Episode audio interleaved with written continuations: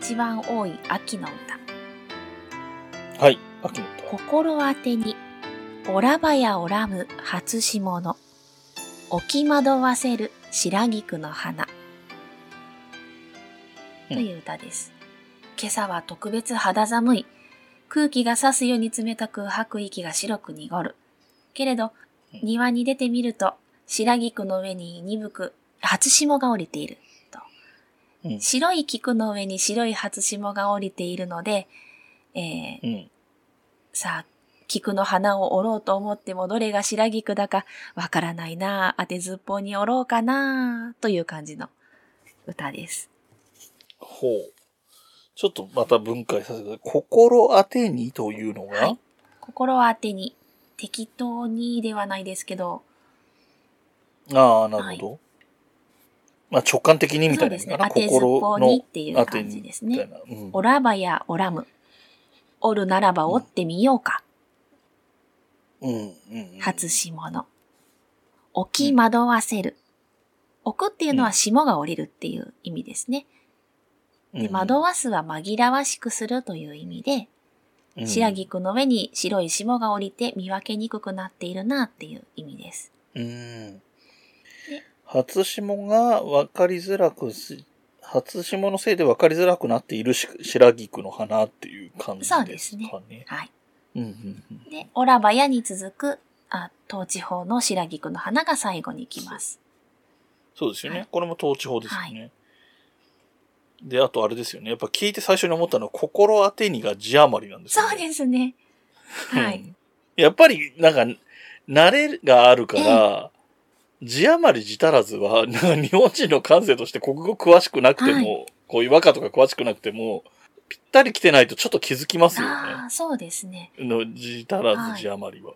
字余りの歌は、ほとんど百人一首の中にはなくて、ああ、じゃあ珍しいパターンなんだ。いですね。へえ。だからとても覚えやすいというか印象に深いうん。歌でもあると思います。うーん今度は打って変わって、初霜降りちゃって、もうそろそろ冬なんじゃないって感じもしますね。うんはい。感覚がね、季節とか気温の感じが今とは全然違うだろうから、えええええうん霜が降りたからそろそろ冬かなって感じだけど、今だとね、えはい。霜が降りる前にもう冬が来てから霜が降りるようなイメージあるけど。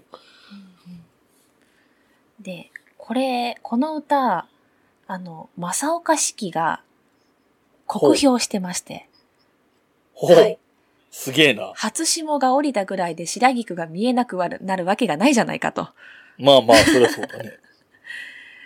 というのもあるんですけど、まあ、正岡子規は割とリアリストっていうか、リアリティの大切さを解きたかった人なので、例えば、うん恋に悲しめば誰もが一晩中袖が濡れ続けるほど泣いているのかとか、そういう言い方をする方だったそうで、はい。まあ、酷評はされてますけど、そういうこともありますよね。あの、最近の、現現役の小説家さんでも、心はとても沈んでいるが、天気は快晴だったみたいなことをわざと書く人とかもいますからね。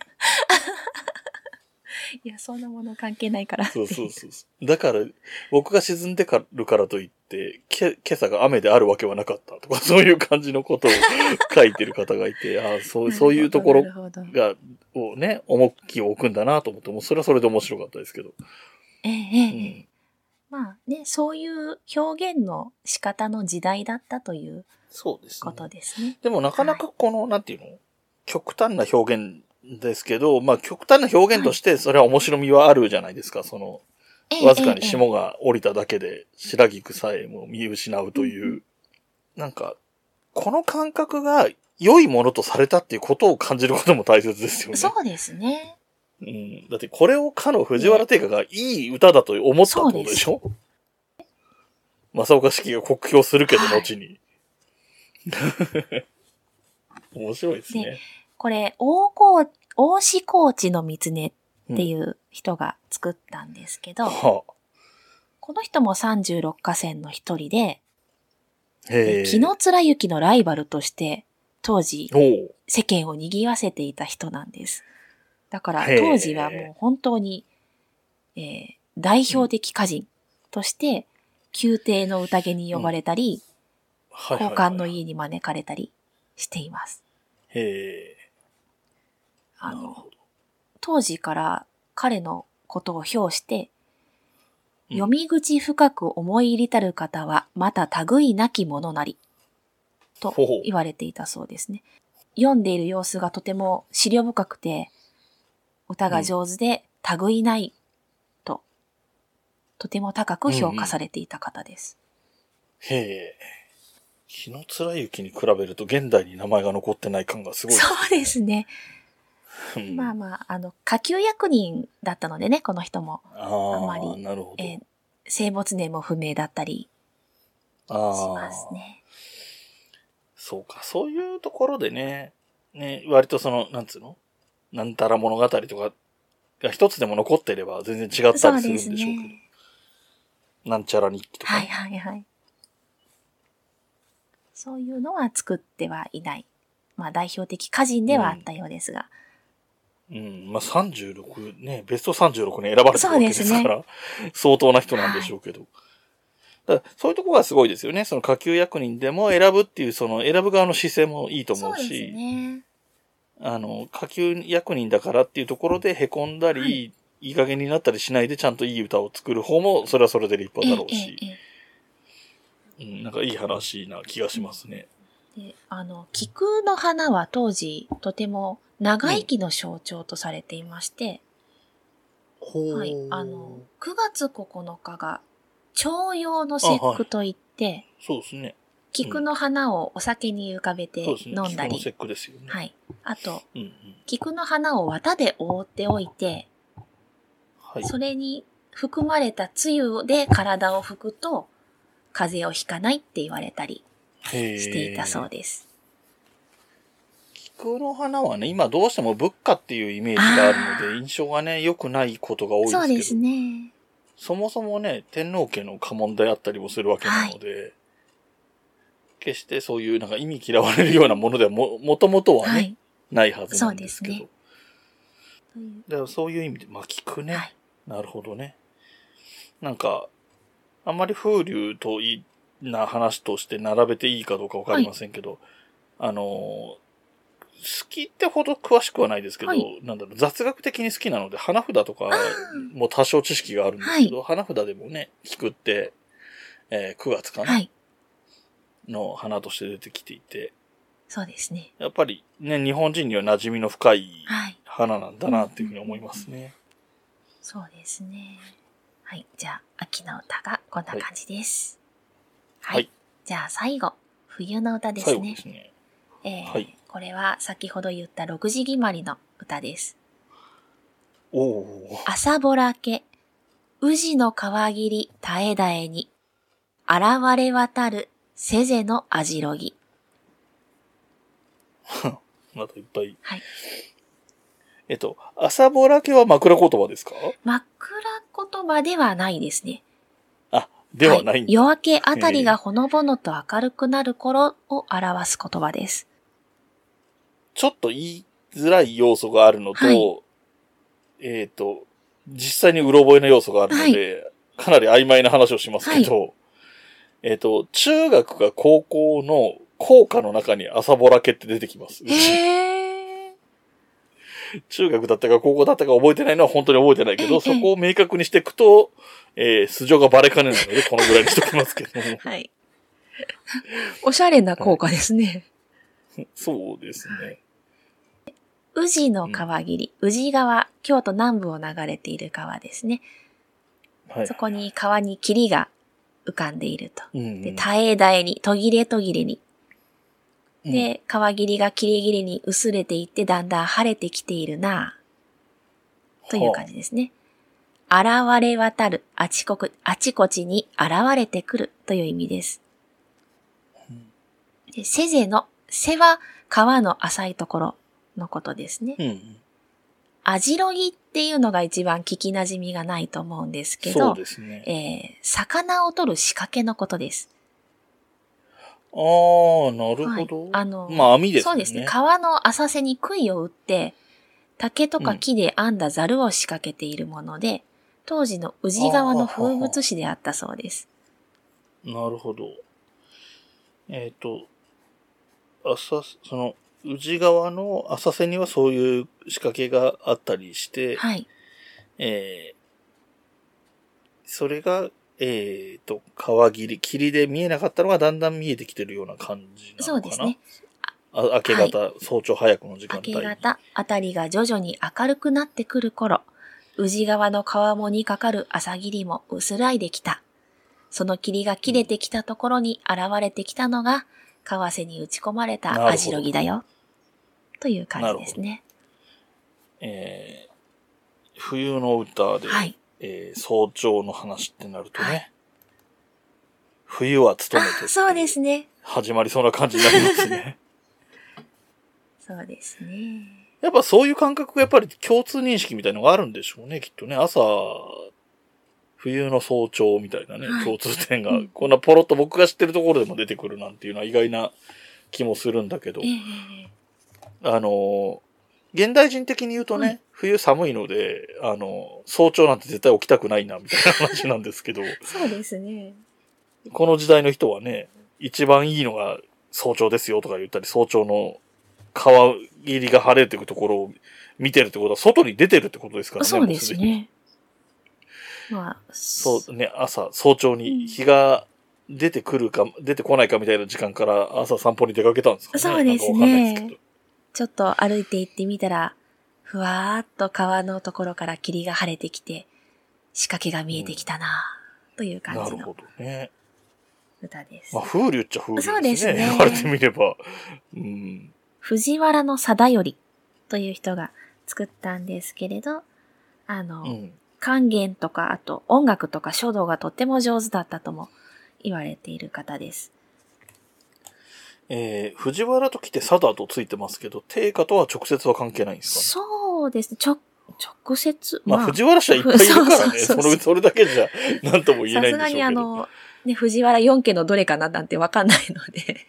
うん、ね、はい。あの、まあ、少なくとも直親子とかそういう近さではないってことですね。はいではないですねまあ、64番とかだからまだちょっと世代も少し上なのかな。そうですね。えーすごくあの、風流の方で、歌も上手なんですけれど、実はですね、うんう変なところで有名になってしまった人で。セクハラをした ことで有名になってしまってます。あの。これ64番の歌なんですが、60番を作った古式部の内史というお嬢様がいらっしゃいまして、うん歌が上手いと有名だったんですね、若くて。とても才女であったという泉式部という人の娘だったんです。ああ、はいはいはいは古式部の内史が歌合わせに呼ばれた時に、この貞頼が、あの、い。うん。お母さんはお父さんと一緒に丹後の国に仕事に行っちゃったけど、歌はどうする？お母さんに手紙出した？なんてからかったわけですね。うんはいで、これに返答したのが、えー、百人一首六十番の歌。大山、幾野の道の遠ければ、まだ踏みも見ず天の橋立。まあ、意味としては、うん大江山を越えて幾野を通る丹後の国への道は遠すぎて、まだ天の橋立の地を踏んだこともありませんし、母からの手紙も見ていません。という歌なんですけど、これ、ふんだんに掛け言葉が使ってありまして、ほもう、わかる人が聞いたら、あこれ天才って、それを即座う。に。出したっていうのがもう素晴らしいっていう歌なんですけれど、現代でいうとこのセクハラパワハラ親父を撃退したとしい。う話になってるんですが、セクハラした方がこの人です。なるほど。はいまあね、まあこの時代だからね、そんなのいっぱいいたんだろうなと思うし、まあまあまあそういうのに対してたくましく答えてるなというのは立派だなとは思うし、なんかね、せっかくこの歌を褒め、64番を褒めたのに、なんてことしやがるって感じになっちゃいましたけど。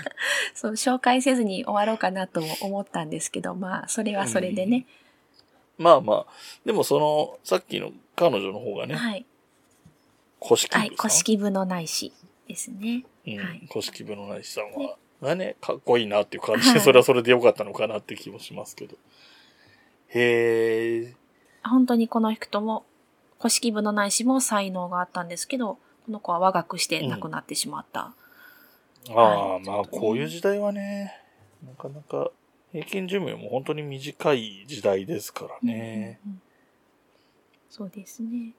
ただまあ、うんそそんなパワハラって言われてますけど、あの、うんちょっと悪い評判で悩んでいた古式部のないしを救うために、貞頼が芝居を一つ打ったのではないかっていう説もありまして、ああ、なんか、うんありそうな話ですね。まあ何が本当かっていうのはわかりませんけれど、わかんないですけどね。うん。いろんな説があります。なるほど。このね、冬の歌そのものはとても美しい女景歌、景色を歌った言葉な、うん。歌なのでね、ぜひうん。いいですね。わかりやすかったですね。そうですねその、まあ、あの、言葉がね、知らない言葉が出てくるのはあるんですけど、はいその、なんだ、アジロギとかはね、知らないからわかんないと、ちょっとってとこはあるけど、はいその一個一個の言葉の意味が分かっちゃうと、本当にわかりやすいうんうんうん歌詞、歌詞っていうか歌で。はい。ですね。で、あと6時決まりなので、えーうん。カルタ、競技カルタをやる上でも重要な歌に なるほどなりま。す。でもなんかこれ、割と僕好きですね。あ本当ですか？この歌。なんか、なんていうの？言いたいことがよくわかる。あ比喩とかが入って分かりづらいものも、それはそれでよしや、いい部分もあるんだと思うんですけど、あの、ストレートに分かりやすいことを言ってるー気はして、そういう意味で好感が持てるというか。うんなるほど。で、なんか見てる風景もいいしね、その早朝の霧が晴れてくるそうですね。川辺っていうのもいいですよね。で宇治のあたりは、それこそあの、うん。源氏物語の最後の方に宇治十条って、あの、うん物語の舞台になっていますので、当時うんとてもリゾート地として有名な場所でもそうですよありね。ましたね。だあの、楽中としてはだいぶ南の方だから、日常的にいるところではなさそう。まあまだそういうところにね、左遷されていってんだったら話は違うけど、通常であればそういう避暑地とか、そういう遊びに行くようなところみたいな印象ですよね、距離感そうですね。別荘がたくさんあって、本当に、そういう、今でいうリゾート地みたいな扱いだったようです。ね、すごいですよね。で冬だからいつもより南の方に行って、うん別荘地で早起きしたから散歩行きましたみたい そうですね。な。すごいいいですよね。なんか景色が浮かんできますね。ははいい。。はい。という、四季の歌と恋の歌。全部で6首でした。ね、6種って結構なもんですよね。100分の6って意外と多いですよ。そうですね。でもうんね、そんなに詳しくあの、古語の言葉のことについて説明するのも難しいので、うんエピソードなんかを含めてお話ししてみたんですけど、いや、でも、全然、わかりやすかったと思うけどな、全本当体的に。ですか？よかった。うん。なんか、手探りですのでね、私も。そうですね。僕も、あの、先に聞いてもよかったんですけど、取り上げる歌が何なのかとかええ知らないで聞いてるんで、はいなるほどと思ったりも、あの、僕はね、あの、素人ですよっていうのを、あの、前面に出していこうと思ってるので、思ったまんまのことを言ってるので、はい。あの、わかる人からしたらバカじゃねえのって思うこともあるかもしれないですけど、それはそれ、それが素人の感覚ですよってことでいいのかなと思ってますけど。いやーでも面白いですね、聞いてみると。やっぱり、あの、ハードルがね、若干高くて、その古語が多い多いっていうか、まあ古語で構成されてるので、意味がパッとは入ってきづらいので、ええで、当時の文化とかね、そういう知識がいっぱいあればあるほどよくわかるんで、逆に言うとないと、ちょっとわかりづらかったりもする部分もあるのでね。ちょっとなんかハードル高いけど、今みたいに教えてもらうとなんか普通に、あ、普通にわかる話だったみたいなこともあるなと思いましたね。それならよかったです。ね、あの、難しいって結構ね、避けられちゃう部分でもあるので、そうですね。ちょっとでも、へえ、そんな世界があったんだね、とか、そんな話もあるんだね、うんとか。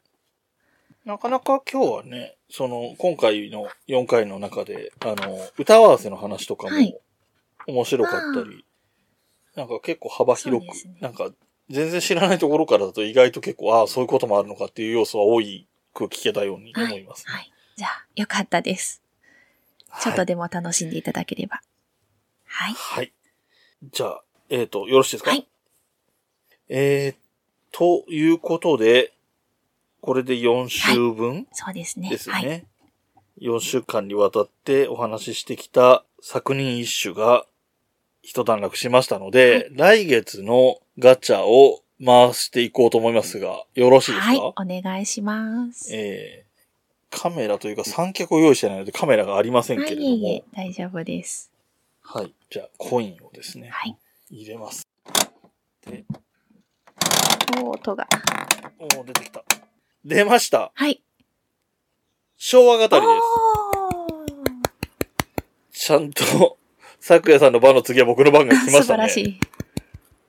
昭和語りか。昭和語りの話をちょっとしときますと、えー昭和の最後の10年ぐらい、えーニアリーイコール1980年代はい。という時代のことについて、えー何かある程度テーマを絞ってね、うーんと、例えばスポーツとかね。まあ、例えばそうだな、80年代だと、80年、84年、88年ってオリンピックがあったので、例えばオリンピックうんうんうん。3大会の話をするみたいな意味で、くくることもできると思うし、はい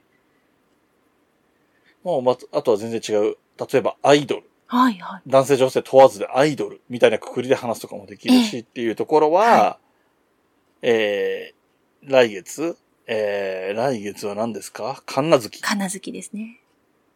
神奈月の回で、えー、その昭和語りとして何を話すのか、昭和の何の話をするのかっていうのは、その時のお楽しみにしていただくとして、はいえー、昭和の最後の10年間頃の話をしていきたいと思います。はい。